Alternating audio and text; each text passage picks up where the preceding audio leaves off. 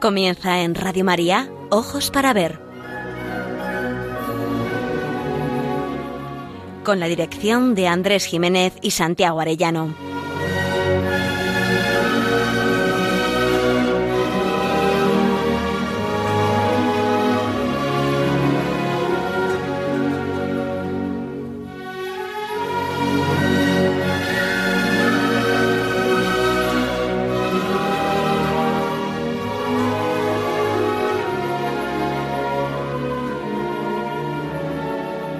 Buenos días, queridos amigos. Les saludamos desde Pamplona, donde realizamos este programa de Ojos para Ver el primer y tercer martes de cada mes. Lo hacemos eh, Miguel Ángel Irigaray, que está a los mandos técnicos del programa, Santiago Arellano, que lo hace de corazón y esperemos que pronto ya físicamente con nosotros, a nuestro lado, y quien les habla, Andrés Jiménez. Lo hacemos en el corazón de este mes de julio, en esta semana que culminará el domingo próximo con la solemnidad de Santiago Apóstol, lo que hace que este año sea Año Santo Jacobeo. Esto da origen a que este programa lo dediquemos a un tema que hemos titulado Caminante en la vida si hay camino. El deseo principal que nos mueve siempre es aprender a mirar para aprender a vivir.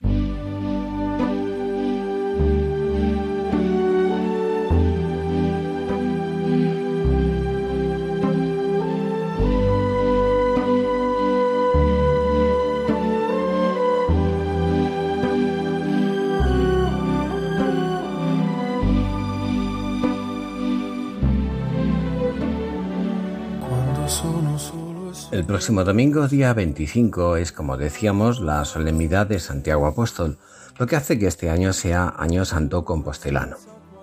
Con momentos de incertidumbre mientras la pandemia del COVID sigue a nuestro alrededor, el Camino de Santiago vuelve a renacer poco a poco en este año prolongado.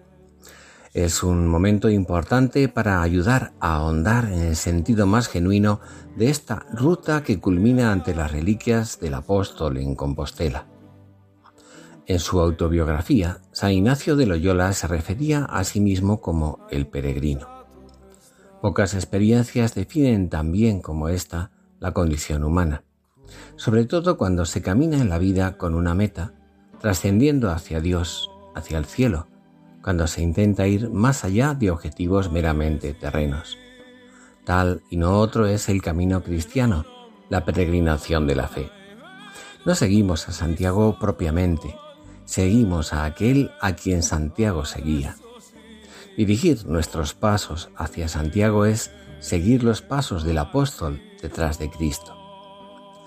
La metáfora del camino nos lleva a comprendernos según la noción de homo viator, hombres y mujeres en camino, a descubrir la propia vida como una decisiva peregrinación hacia Dios y hacia el prójimo, un camino ascético que busca el perdón y el encuentro final con el Señor de la Gloria. Pocas cosas como el caminar y la peregrinación revelan tan acabadamente el misterio de la existencia humana. Somos caminantes y peregrinos. Esto significa que estamos de paso, que nos vamos haciendo y transformando en lo que somos poco a poco. El ser humano se para y descubre que estamos en búsqueda que existe en nosotros una insatisfacción profunda que clama. Somos peregrinos, viatores, caminamos en esperanza. Y eso tiene que ver con el hecho de que el ser humano es un ser nacido para el sentido. Un camino es camino porque va a alguna parte. Esto es simultáneamente un don y un aprendizaje, una tarea de superación y de ayuda mutua. Buenos días Andrés, buenos días a todos los oyentes de Radio María. A lo largo de este programa se irá dejando escuchar el poema de Antonio Machado popularizado por la música de Joan Manuel Serrat. Caminante, no hay camino, se hace camino al andar. Impresionante poema, sin duda, al que falta una cosa, la esperanza. Nada menos, afirmar que no hay camino, que solo lo son nuestras huellas y que nadie más habrá de pisarlas puede tentar a la desesperación al pensar que la vida no lleva a ninguna parte, que se vive y nada más. Sin embargo, aunque nuestra vida es singular y cada uno la vive en primera persona, también las vidas de unos son referentes para los demás, ocasión para aprender de la experiencia de quienes nos han precedido.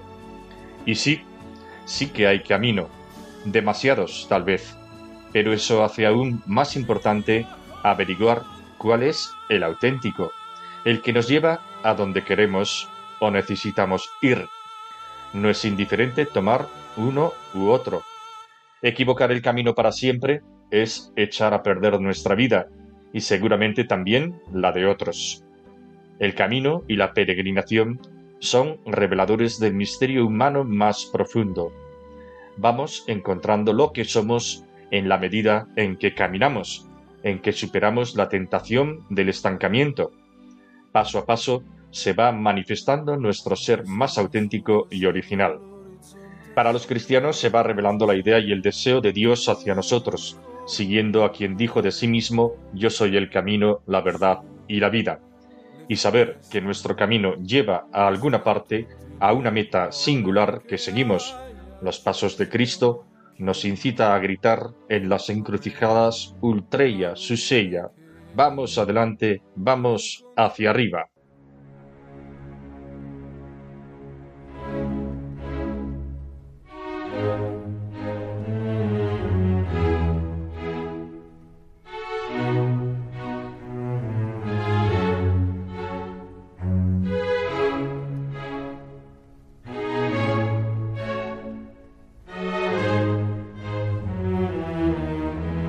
Ojos para ver, el don de la belleza. Andrés Jiménez, Santiago Arellano.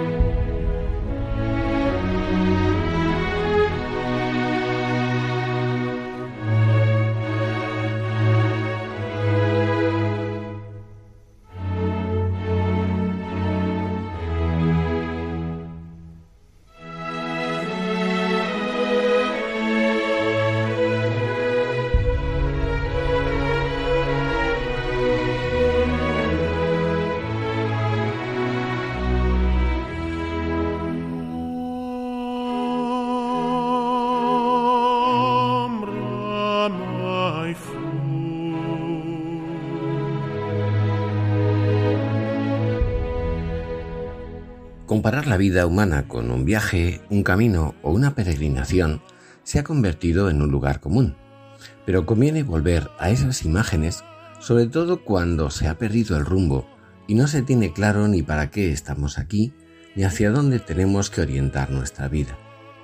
Quizás hemos olvidado el principio y fundamento ignaciano, que el hombre es criado para alabar, hacer reverencia y servir a Dios y mediante esto salvar su alma y a muchos que pasan por sabios y expertos, encumbrados por una fama momentánea, les molesta la clarividente determinación del poeta castellano Jorge Manrique cuando dice que este mundo es el camino para el otro, que es morada sin pesar.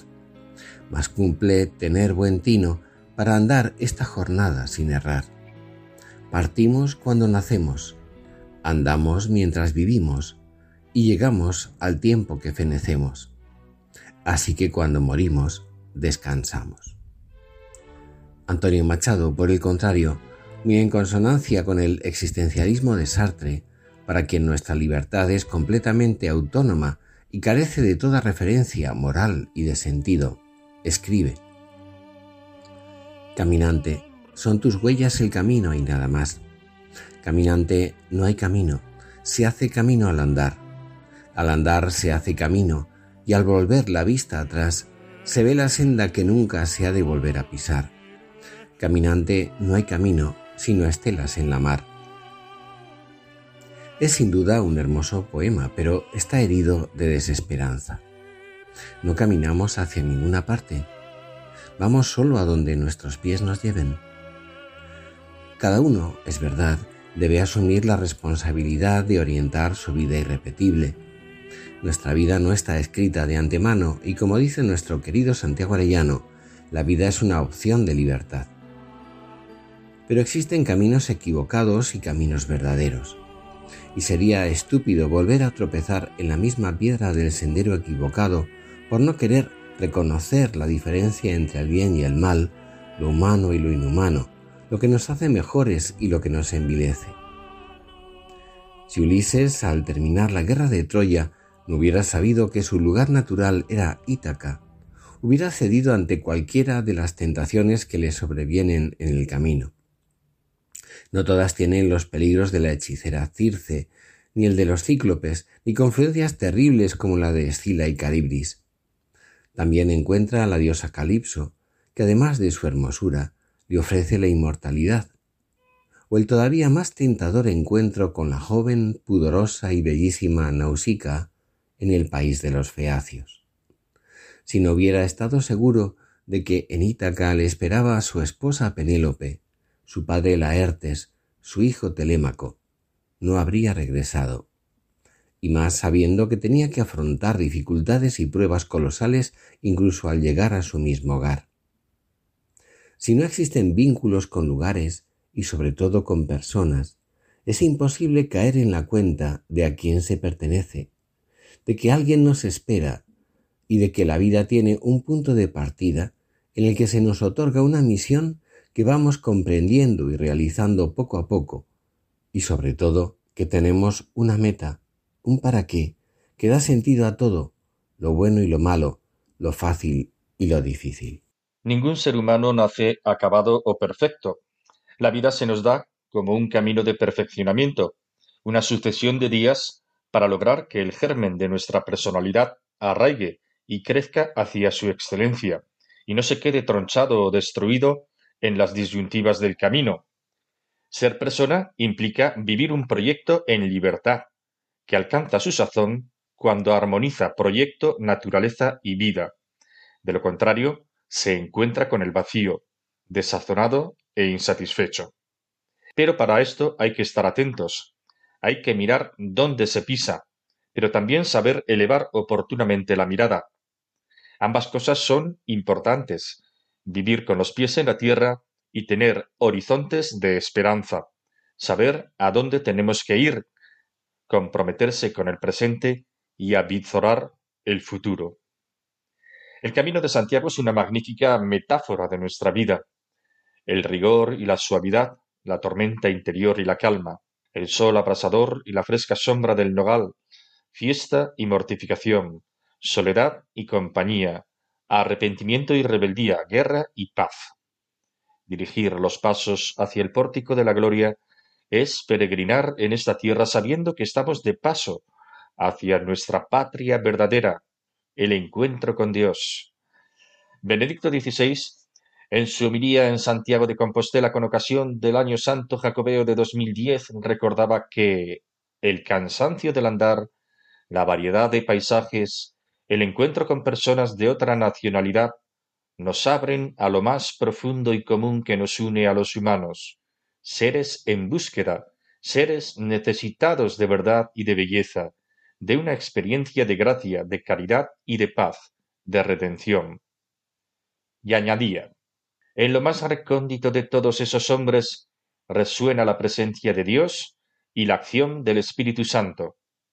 Sí, a todo hombre que hace silencio en su interior y pone distancia a las apetencias, deseos y quehaceres inmediatos, al hombre que ora, Dios le alumbra para que le encuentre y para que reconozca a Cristo. Quien peregrina Santiago, concluía el Papa, en el fondo lo hace para encontrarse sobre todo con Dios, que reflejado en la majestad de Cristo, lo acoge y bendice al llegar al pórtico de la gloria.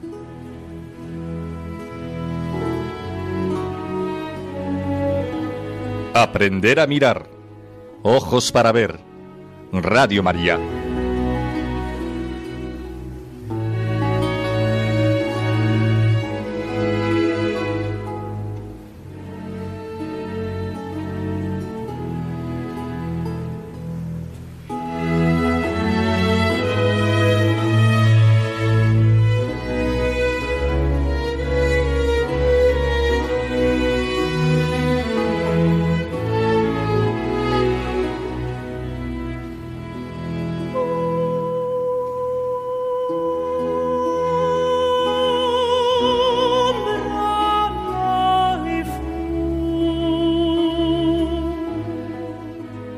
Peregrinos.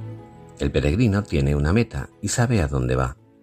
Como los palmeros a Jerusalén y los romeros a Roma, peregrino era quien caminaba hacia Santiago de Compostela. Muy diferente es el caso de quien camina sin una meta o simplemente vaga por aquí o por allá. A este le llamamos vagabundo. La diferencia es enorme. A quien peregrina, al homo viator, las dificultades del camino, las tristezas, las tentaciones, los errores y las culpas le hacen difícil alcanzar su meta, sin duda. Pero una de las más grandes virtudes que exige el camino es la perseverancia. Y si el caminante tiene una meta valiosa para él, le será más fácil el esfuerzo de seguir adelante y le será más difícil abandonar. El que tiene un ideal que merece la pena, sabe que la perseverancia, un paso tras otro, tiene sentido y que los extravíos tienen enmienda. Y como sabe a dónde tiene que ir, tiene a dónde volver. Dante daba comienzo precisamente a su divina comedia con estos versos tan cargados de significado. A mitad del camino de la vida me hallé perdido en una selva oscura porque del buen camino me había extraviado.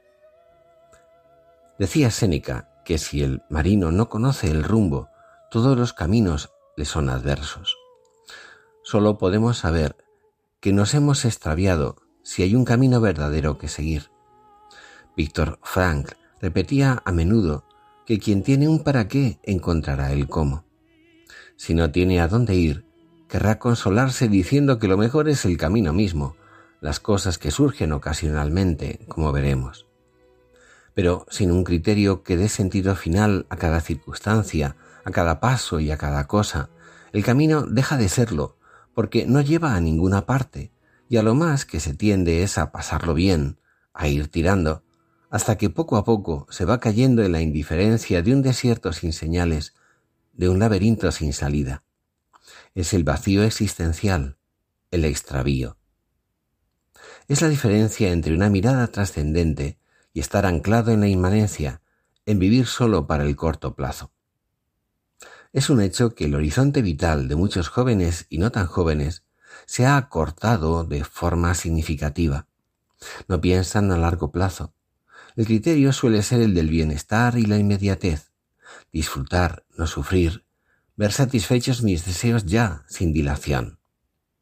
Pero también se palpa por doquier el miedo a pensar a fondo, la incapacidad para asumir compromisos de por vida, la dependencia emocional de estados de ánimo y de estímulos de agrado y desagrado, y, cómo no, la tristeza y el vacío existencial de los que se intenta huir una y otra vez. Es la desesperanza. El peregrino sabe que estamos de paso en este mundo. Es importante el bienestar, sin duda, pero lo es aún más el bien ser. Y esto pasa en gran medida por tener claro qué es lo que da sentido y valor a la vida. El cortoplacista piensa equivocadamente que vivir es estar y bienestar, no ir de camino, que es gozar al máximo aquí y ahora y sufrir lo menos posible, que sufrir no es vivir. Pero hay goces que son mentiras y hay esfuerzos que merecen la pena. La cuestión es que el esfuerzo, el sacrificio, tenga un sentido. Así ocurre, por ejemplo, con quien lucha por una causa justa o quien sufre por el bien de aquellos a los que ama. Una constante social muy importante, según sostienen muchos psicólogos en estos tiempos de pandemia especialmente, es la falta de resistencia a la frustración, lo difícil que se hace afrontar las dificultades, las contrariedades y los fracasos. Por ello, uno de los valores hoy en alza es la resiliencia, la fortaleza moral y emocional. Volvemos a Víctor Frankl. Quien tiene un para qué puede soportar cualquier cómo. Es lo que dice este psiquiatra. Anhelamos bienestar, pero lo que en el fondo más necesitamos son motivos para vivir. Esperanza. También quizás porque en nuestro camino no siempre hallamos modelos valiosos que imitar y que seguir. Escribía el filósofo neoplatónico Plotino. Huyamos hacia nuestra amada patria. Y aquí la más genuina exhortación que podría hacerse. ¿En qué consiste, pues, esta huida y cómo cumplirla? Haciéndose a la mar como Ulises, quien al decir de Homero abandonó a la hechicera Circe o a Calipso, el poeta me parece habla veladamente, no consintiendo en permanecer a su lado, aunque el placer llenaba sus ojos y una inmensa belleza sensible lo rodeaba.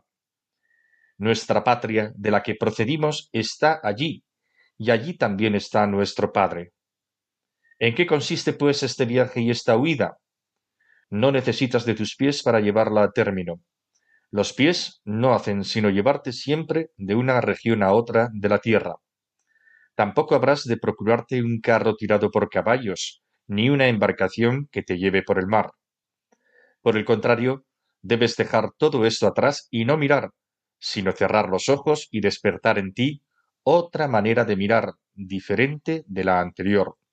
Una visión que todos poseen, pero que pocos ejercitan. Lo que dice Plotino es genial. Cerrar los ojos y despertar en ti otra manera de mirar. El camino de la vida se hace antes con la mirada que con los pies. Es aprender a mirar para aprender a vivir, sin caer en las trampas deleitosas que nos roban mirada y voluntad. Durante la peregrinación emerge una variada gama de sentimientos. Muchos tienen que ver con el lugar, con la naturaleza y el clima, con el momento del día. Otros tienen que ver con los recuerdos. Los pasos, los paisajes nos traen reminiscencias interiores. Pero también tienen su lugar los encuentros. Nuestra subjetividad se activa y se despliega con el diálogo. El camino tiene muchos idiomas y lenguajes, el de las palabras, pero también el de los gestos, el de los rostros y el de las actitudes. Cada encuentro, cada diálogo, es de algún modo siempre original e irrepetible. Durante el camino, los intercambios se producen con personas que tal vez ya no volveremos a ver, o tal vez sí, incluso al día siguiente. Pero esto nunca se sabe. Cada encuentro es un don en sí mismo irrepetible. En lo posible, hay que intentar descubrirlo como un don de Dios que hace camino a nuestro lado, como Jesús lo hizo con los discípulos de Maus. Es decisivo saber y no olvidar de dónde venimos, cuál es nuestra patria verdadera y no sólo a dónde vamos, porque entonces apreciaremos lo descubierto y lo recibido. Caminar con norte aviva la esperanza, abre horizontes y con ellos se enriquece la vida. Caminar unifica y eleva, activa lo mejor de nuestra persona. Por eso la peregrinación es sobre todo interior. No es el trecho caminado lo que en realidad nos hace crecer, sino la transformación interna que esos pasos encuentros y lugares llegan a movilizar en nosotros al reflexionar sobre lo acontecido. Sabernos más cerca de nuestra meta es presentir el encuentro de lo que, sabiendo o sin saberlo, de verdad estábamos buscando.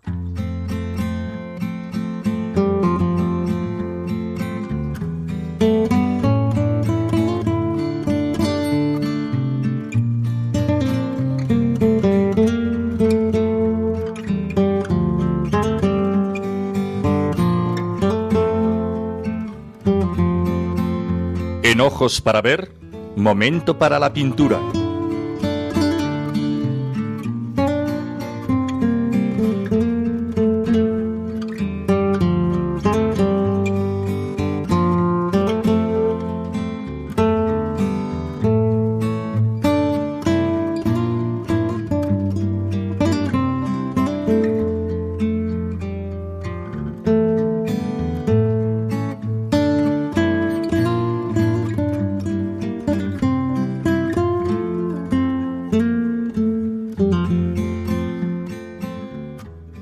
Tradición hispana medieval ha establecido la predicación de Santiago el Mayor en la península, a donde fue trasladado su cuerpo a su muerte y hallado milagrosamente en el siglo IX por un ermitaño de nombre Pelayo o Payo. La veneración de sus reliquias dio lugar a uno de los fenómenos más fascinantes del medievo, el Camino de Santiago, eje vertebrador de la Edad Media hispana e importante motor del proceso de la Reconquista. Existen tres formas habituales de representar a Santiago, como apóstol, como peregrino y como caballero cristiano, la famosa tipología de Santiago Matamoros. Estas dos últimas, peregrino y caballero, están muy vinculadas al ámbito hispánico. Santiago Peregrino es la imagen sin duda más habitual hasta finales de la Edad Media. La idea del Homo Viator es un concepto medieval de la vida como peregrinación y ascesis, un largo camino que el hombre debe recorrer como peregrino para purificar su alma y alcanzar el cielo, en un proceso que Edmond René Lavande definió como orar con los pies. Santiago aparece así, pues, en numerosas pinturas y esculturas con el atiendo, atuendo real de los peregrinos jacobeos, calzado de manera conveniente, frecuentemente con túnica corta, portando escarcela y bordón, y con un sombrero decorado con la habitual vieira o concha, símbolo de la peregrinación a Compostela. Es también muy común la calabaza usada a modo de cantimplora y en ocasiones el libro, símbolo de la palabra de Dios y origen último de su misión apostólica en Hispania. Si bien existen imágenes de Santiago peregrino por todo el occidente cristiano, su imagen tiene mayor presencia en España, y en el resto de países con gran vinculación a la ruta jacobea. Abunda sobre todo durante los siglos de auge y esplendor del camino hasta el siglo XVI. El descubrimiento de los restos de Santiago en el campus Estele tuvo lugar hacia el año 820. Aunque Alfonso II viajó el 825 desde Oviedo para visitarlos, la peregrinación a la tumba de Santiago surgió de manera espontánea, sin que las autoridades civiles o eclesiásticas participasen en su promoción hasta ya entrado el siglo XI, cuando el fenómeno jacobeo se había consolidado. La figura de Santiago y la importancia de la ruta jacobea durante la Edad Media fue tal que ha sido denominada la calle mayor de Europa, puesto que se desplazaban desde todos los lugares de la cristiandad cientos y cientos de peregrinos para venerar las reliquias del apóstol protomártir. En el imaginario medieval tendrá tanta importancia que se asociará a la imagen del peregrino en general la presencia de la concha o vieira de Compostela. Un bonito ejemplo de ello es el relieve del claustro del monasterio de Silos, que muestra la imagen de los peregrinos de Emaús, en la que el propio Cristo aparece ataviado como un peregrino jacobeo con la concha sobre su bolsa. Pero para este rincón de la pintura traemos un cuadro pintado por el Greco, que fue pródigo en representar a santos y apóstoles, en muchos casos para formar parte de retablos de diversos templos toleranos, especialmente tras el Concilio de Trento y al servicio de la Reforma Católica. Entre 1586 y 1596 son abundantes en la producción de Doménico. Así encontramos este Santiago el Mayor Peregrino, procedente del retablo de Santa Bárbara de la iglesia de San Nicolás de Toledo, pintado hacia 1590. La figura llama la atención por su sencillez y la pureza de líneas. Se presenta ante una hornacina sobre un pedestal a modo de estatua y recuerda las imágenes del Renacimiento italiano que habían elaborado, por ejemplo, Mategna o Masaccio al acentuar el aspecto escultórico del personaje. Doménico se emplea un canon cercano aún a Miguel Ángel en la volumetría y en el aspecto de solidez, a la vez que el alargamiento progresivo de la figura se empieza a manifestar de manera llamativa. La cabeza se percibe así de tamaño reducido ante las poderosas piernas y el ancho torso, iniciando un cambio en el canon clásico que provocará esas figuras estilizadas y llameantes tan características de El Greco. El modelado se realiza de manera magistral, mediante el color y la luz, aunque aún existe una dependencia del dibujo. Sobre un fondo dorado, a manera de hornacina, como ya dijimos, la estilizada figura del apóstol destaca con suavidad llamando la atención la sencillez extrema de su atuendo. Ataviado con una corta túnica blanca, el manto rojo, evocando el martirio, se extiende por delante y por detrás, a lo largo de todo el cuerpo, adoptando una forma de uso. El gesto es sereno, Mira al espectador pacíficamente. En la mano derecha, más que empuñar, acaricia una vara alargada de caminante, sin ningún ornato. Los pies posan descalzos. Sobre su hombro izquierdo descansa el sombrero de peregrino adornado por una vieira. En su mano izquierda, caída a lo largo del costado, descansa un libro, símbolo de la palabra de Dios. La impresión que produce en su conjunto al espectador es la del seguidor fiel que camina detrás de Cristo hacia el martirio, y cuya palabra porta con seguridad como alimento y pertenencia en su camino.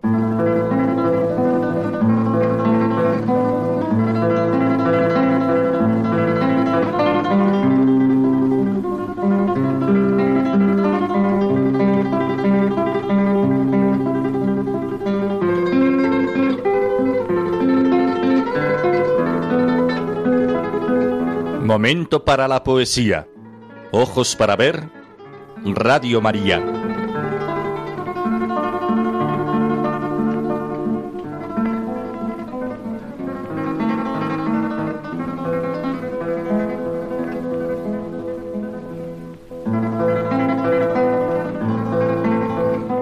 Constantino Cavafis sugiere en uno de sus poemas más famosos, Ítaca, que el sentido de la vida simbolizado por la patria de Ulises, puede concebirse como una suerte de episodios pasajeros que jalonan las monotonías del viaje de la vida. Sustituye así la orientación de la vida hacia su culminación por las ilusiones que surgen en el camino, recreándose en su finitud y disimulando su inconsistencia con una serie de momentos ocasionales, de peripecias, de experiencias. Los días de verano que te vean arribar alegremente a puertos que tú antes ignorabas, dirá. Propone el mismo caminar como autorreferencia. Ítaca es el destino, pero lo importante para Cavafi son los episodios del camino. Ítaca no enriquece al caminante, solo es una idea, no tiene otra cosa que ofrecerte. Bien podría ser un horizonte fingido cuya misión era ponerte en camino para acumular experiencias. Para Cavafis, llegar a Ítaca no es ascender a una cumbre, culminar, alcanzar lo que se amaba. Es simplemente terminar, poner fin al camino de la vida. Bajo el oropel de los encuentros fortuitos, de las experiencias vividas, se oculta un vacío disimulado por la sucesión de los acontecimientos.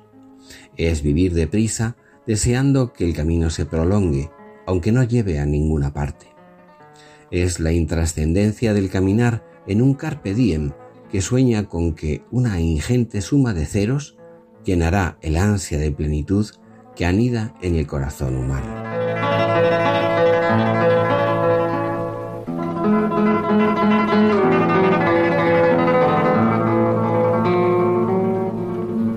Cuando emprendas tu viaje hacia Ítaca, debes rogar que el viaje sea largo lleno de peripecias, lleno de experiencias. No has de temer ni a los lestregones, ni a los cíclopes, ni la cólera del airado Poseidón. Nunca tales monstruos hallarás en tu ruta si tu pensamiento es elevado, si una exquisita emoción penetra en tu alma y en tu cuerpo. Los lestrigones y los cíclopes y el feroz Poseidón no podrán encontrarte si tú no los llevas ya dentro, en tu alma, si tu alma no los conjura ante ti. Debes rogar que el viaje sea largo, que sean muchos los días de verano, que te vean arribar con gozo alegremente a puertos que tú antes ignorabas, que puedas detenerte en los mercados de Fenicia y comprar unas bellas mercancías, madreperlas, coral, ébano y ámbar, y perfumes placenteros de mil clases. Acude a muchas ciudades del Egipto para aprender, y aprender de quienes saben. Conserva siempre en tu alma la idea de Ítaca, llegar allí, he aquí tu destino. Mas no hagas con prisas tu camino, mejor será que dure muchos años, y que llegues ya viejo a la pequeña isla, rico de cuanto habrás ganado en el camino. No has de esperar que Ítaca te enriquezca, Ítaca te ha concedido ya un hermoso viaje. Sin ella no habrías partido, mas no tiene otra cosa que ofrecerte. y si la encuentras pobre, Ítaca no te ha engañado, y siendo ya tan viejo con tanta experiencia, sin duda sabrás ya qué significan las Ítacas.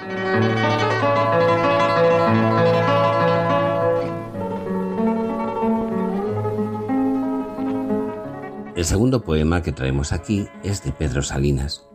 Forma parte de su libro El Contemplado, publicado en 1946. En él contrapone, por un lado, la paz y el horizonte infinito del mar contemplado, que le habla de lo humano permanente, de la honda apertura de la naturaleza humana. Y por otro lado, la que llama la ciudad enemiga, esa civilización que avanza movida por la codicia y el afán de posesión y de eficacia, que corre y corre, vacío abajo corren ascensores, vacío arriba transportan fantasmas impacientes, la nada tiene prisa, que todo lo mide y lo controla. Aquel aire infinito lo han contado, números se respiran. El tiempo ya no es tiempo, el tiempo es oro, florecen compañías para vender a plazos los veranos, las horas y los días. Escribe Salinas.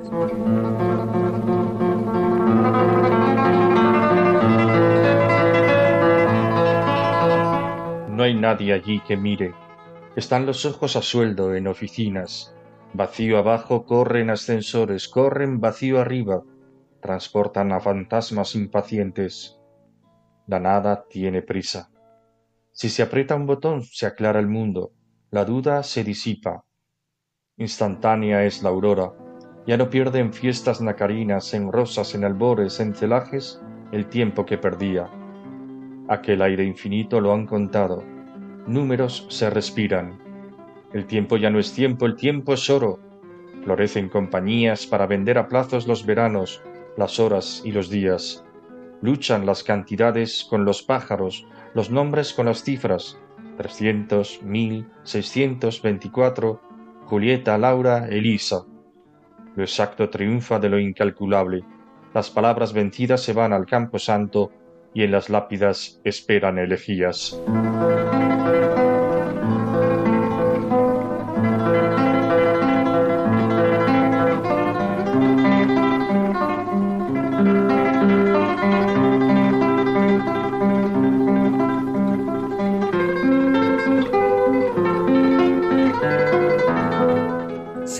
Camino, peregrinar, es ante todo una forma de mirar, como decía Plotino, si es orar con los pies, como también se ha dicho.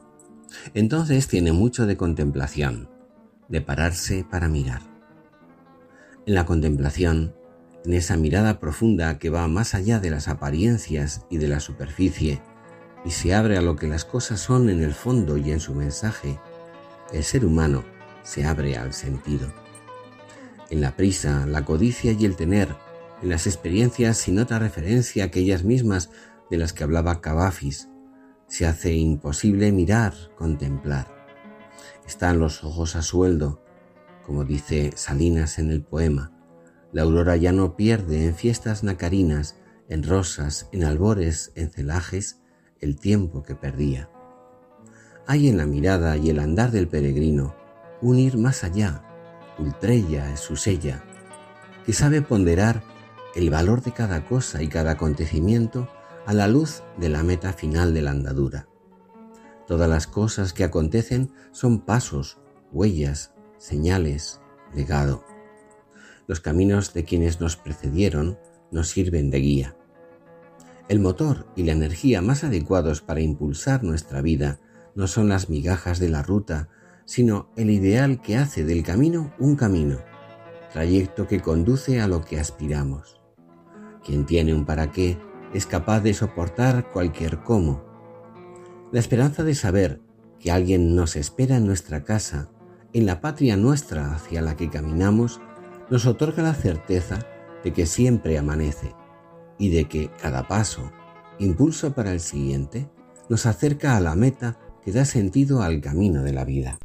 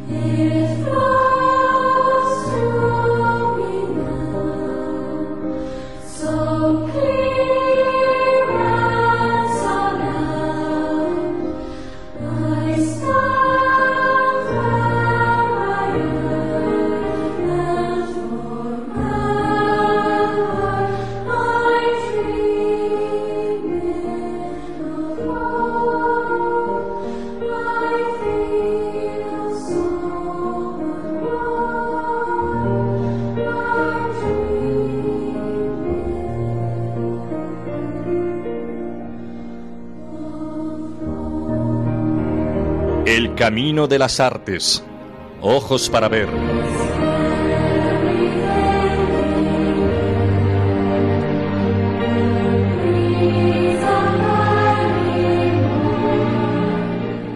Desde luego que el camino de Santiago es el camino por excelencia. Pero si hay en España otro camino cargado de tradición y de sentir profundo, ese es la Romería del Rocío, que atraviesa las marismas los días que preceden a Pentecostés hasta llegar a la Ermita del Rocío, en Almonte, en la provincia de Huelva, y donde se ha llegado a juntar recientemente, antes del confinamiento, claro está, hasta un millón de personas. El camino se hace al compás de las sevillanas y los coros rocieros compiten en alegría, emoción y devoción a la Blanca Paloma. Hoy traemos al programa una sevillana titulada Caminante si hay camino, interpretada por José Manuel Rodríguez Olivares, el Mani, que aparece en su disco Cosas de Sevilla, editado en 1989. Fallecido en 2020, el Mani ha sido uno de los más grandes intérpretes de sevillanas. Era un rociero de corazón y junto a su hermandad de Ginés peregrinaba cada año para cantar y rezarle a la Virgen del Rocío. Hemos elegido esta sevillana sobre todo por su letra, compuesta en clara referencia al poema de Machado Caminante no hay camino, en la que se apunta la razón de ser del camino de la vida, del que el rocío, como la ruta jacobea y tantas otras, quieren ser alegoría y expresión sentida de la peregrinación de la fe. Oración, fraternidad, alegría, sentirse peregrino, hasta beber un traguito de vino. El cansancio se vence porque me espera una paloma que está en la ermita.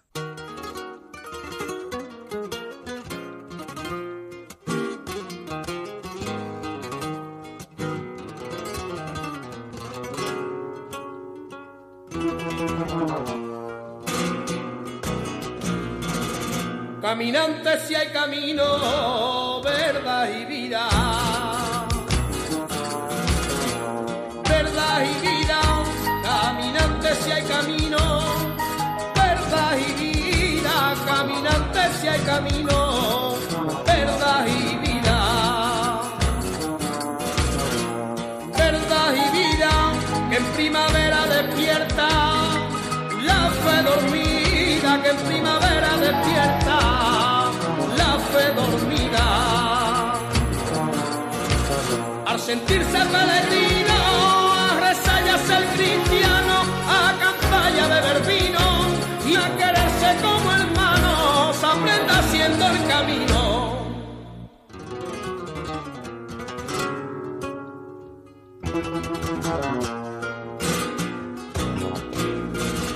Ve cogiendo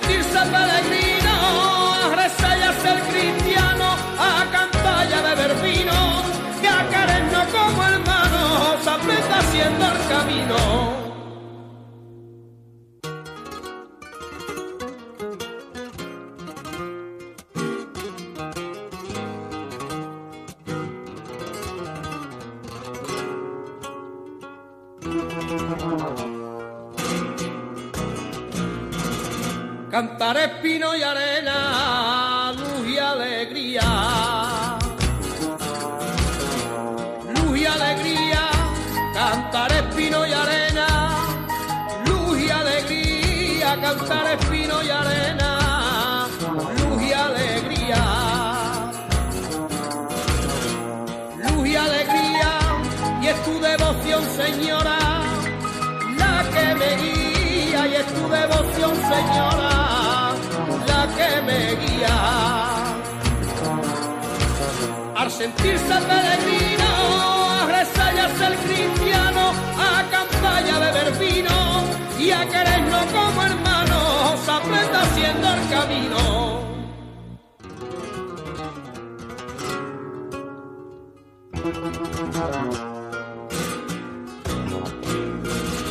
Pasito a paso y cansado voy a la cita. Cita, pasito a paso y cansado. Voy a la cita, pasito a paso y cansado. Voy a la cita. Voy a la cita, que me espera una paloma. Que está en la ermita, que me espera una paloma. Que está en la ermita.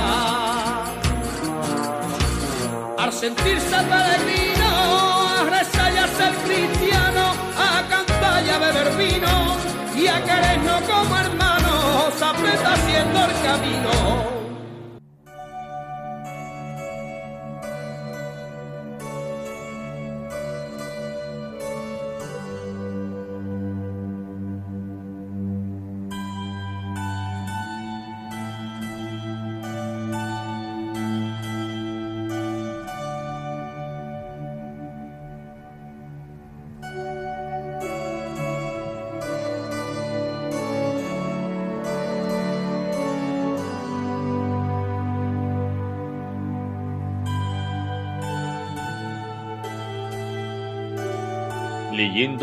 El despertar de la señorita Prim de Natalia San Martín Fenollera.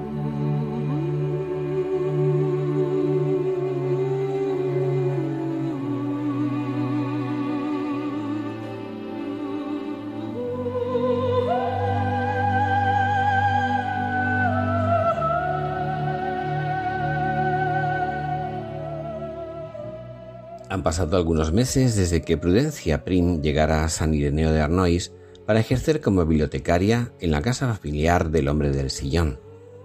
La joven no había dejado de conocer a gente interesante, o mejor, sorprendente, que la había hecho someter a revisión algunos de sus criterios.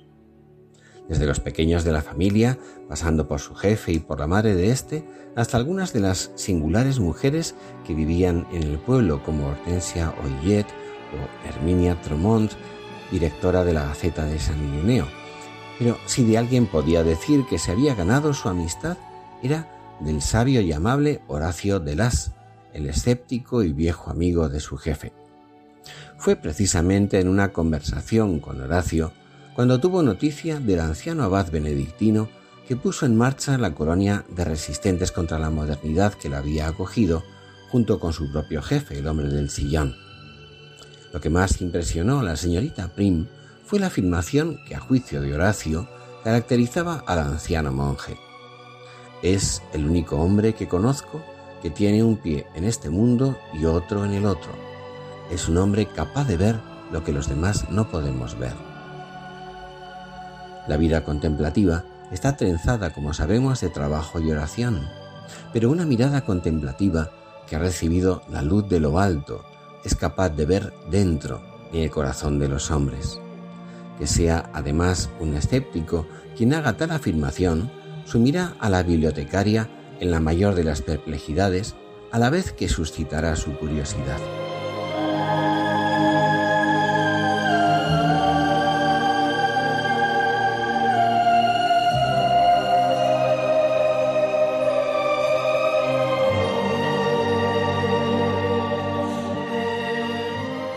Tiene ese monje de particular? ¿Por qué es tan popular? dijo la señorita Prim. La respuesta más evidente es que él, junto al hombre que la emplea a usted, fundó esta colonia. La menos evidente es que es el único hombre que conozco que tiene un pie en este mundo y otro en el otro, contestó Horacio. ¿Quiere decir que está muriéndose? replicó la señorita Prim. No, se trata de algo tan sencillo como esto. Es un hombre capaz de ver lo que los demás no podemos ver. Al escuchar estas palabras, la bibliotecaria sintió una oleada de cansina e indignación. Ver lo que los demás no pueden ver. En el mundo real, tal y como ella lo concebía, todo era susceptible de plasmarse o de o registrarse de algún modo. Todo debía tener una traducción en el mundo visible. ¿Quiere decir que es un místico? preguntó con frialdad la señorita Prim. Si lo es, contestó Horacio, es demasiado humilde para reconocerlo. Pero hay que decir que de existir algo, y se lo dice un escéptico, él tiene una extraña familiaridad con ello, sea lo que sea. La señorita Prim sonrió con suficiencia. ¿Y por qué deduce usted eso? ¿Es algo en su mirada? ¿Hay un aura alrededor de, su figura? No es tanto lo que uno ve en su mirada como lo que él ve en la mirada de los demás. ¿Quiere decir que adivina lo que uno piensa? Quiero decir que sabe lo que uno es. La señorita Prim se sintió repentinamente incómoda. Yo creía que era usted un hombre científico. No puede creer que ese hombre adivina cosas. Naturalmente que no puedo, pero yo no he dicho eso. Solo he dicho que ese hombre sabe cosas. ¿Y no es lo mismo, acaso? Desde luego que no. Le reto a que se acerque un día a hablar con él. No pienso hacerlo, gracias. ¿Es que tiene miedo? Dígame una cosa, Prudencia. ¿Hay algún agujero negro en esa joven vida suya? ¿Algo con lo que usted deba vivir y de lo que querría deshacerse? ¿Una mancha en su conciencia, un temor sin resolver? ¿Un rumor de desesperación? ¿Y qué si lo hubiese? respondió la bibliotecaria con la barbilla levantada. Todo el mundo tiene no uno, sino muchos. Tiene usted razón. Todo el mundo los tiene. Pero lo que yo trato de decirle es que él los conoce. Conoce lo que hay en las conciencias. Lee en ellas como en un libro abierto. Sigo insistiendo en que me sorprende oír eso de un hombre que no se caracteriza por ser crédulo precisamente, dijo la señorita Prim. Ese es precisamente el quid de la cuestión, Prudencia, contestó Horacio. El mío es un escepticismo científico. Acepto todo presupuesto que cuente con una evidencia empírica que lo respalde. Ah, sí, respondió la bibliotecaria. ¿Y hay una evidencia empírica según la cual ese anciano monje sabe lo que uno es? Su acompañante se detuvo para mirarla a los ojos. ¿Que si la hay? Por supuesto que la hay. ¿Y cuál es? Si puede saberse. Los agujeros negros de mi propia vida, naturalmente, contestó Horacio.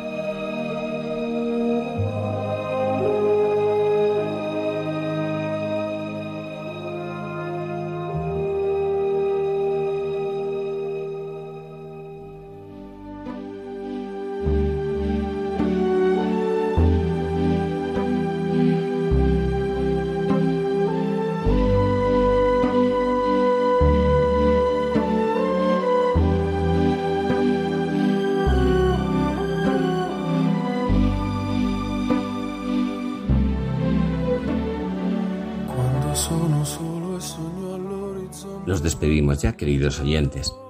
El año santo jacobeo nos ha servido de ocasión para recordar que nuestra vida es camino y que este camino tiene una meta, su sella, ultrella, más alto, más allá, que da sentido a nuestros días. Hemos visto que peregrinar es, sobre todo, una actitud, una mirada contemplativa, una forma de entender y de amar la vida. A todos, muy feliz día y buen camino.